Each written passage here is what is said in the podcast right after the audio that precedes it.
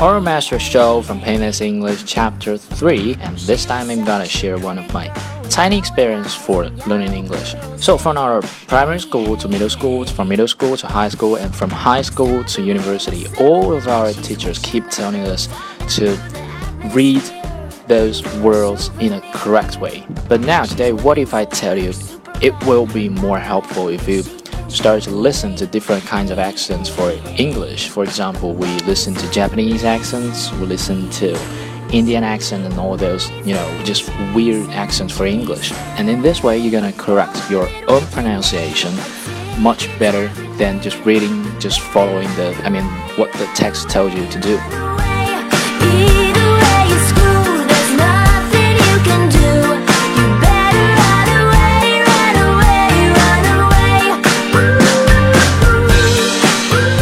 During this progress, we are always doing something to make it right, make it right, make it right. But I'm sure that for most of the time, you are feeling a bit strange, or so you don't know where is the mistake, but the pronunciation is not very accurate. And uh, while you are studying inside a class, for most of the time, the teachers don't have the time to correct every single tiny mistake of a pronunciation. And you don't have the time, and also you don't have the awareness to correct your own pronunciation, and then you know what? Things just get past, and you didn't realize the mistakes being there.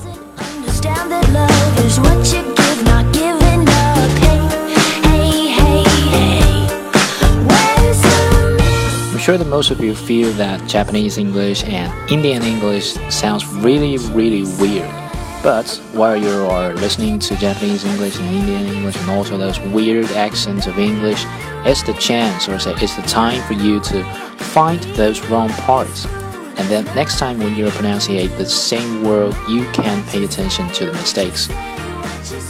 And also always try to find the basic reason why they are pronouncing it in the wrong way. And the same way is also appropriate for Chinglish. For example, we take the the in English as an example. For most of the English learner who just begin to learn English, they can't pronounce this word correctly because in Chinese we don't have this kind of way to pronounce it. So sometimes they use the, the instead, and that sounds really bad. While you are pronouncing while you are speaking on your own, you can't sense the mistake there. But while you are listening to others, yeah, and then you can find the problems there. After that, you start to think about for what reason we pronounce it in the wrong way, and then you can correct it.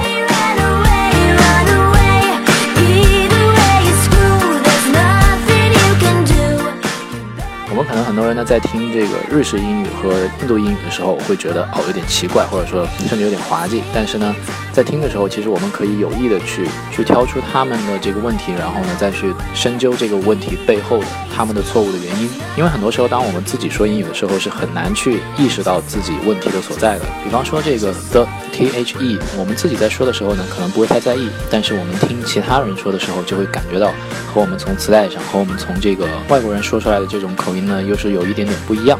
那么呢，我们去找为什么会不一样？哦，原来是在汉语里面呢，我们没有这样的发音方式。然后呢，再去深究，OK，这个怎么怎么发？这个我们要怎样把这个舌头放在两齿中间？所以呢，在学习英语过程中，只要你有心，通过别人的错误呢，也能够举一反三的去反馈问题，然后去找到纠正自己发音的方式。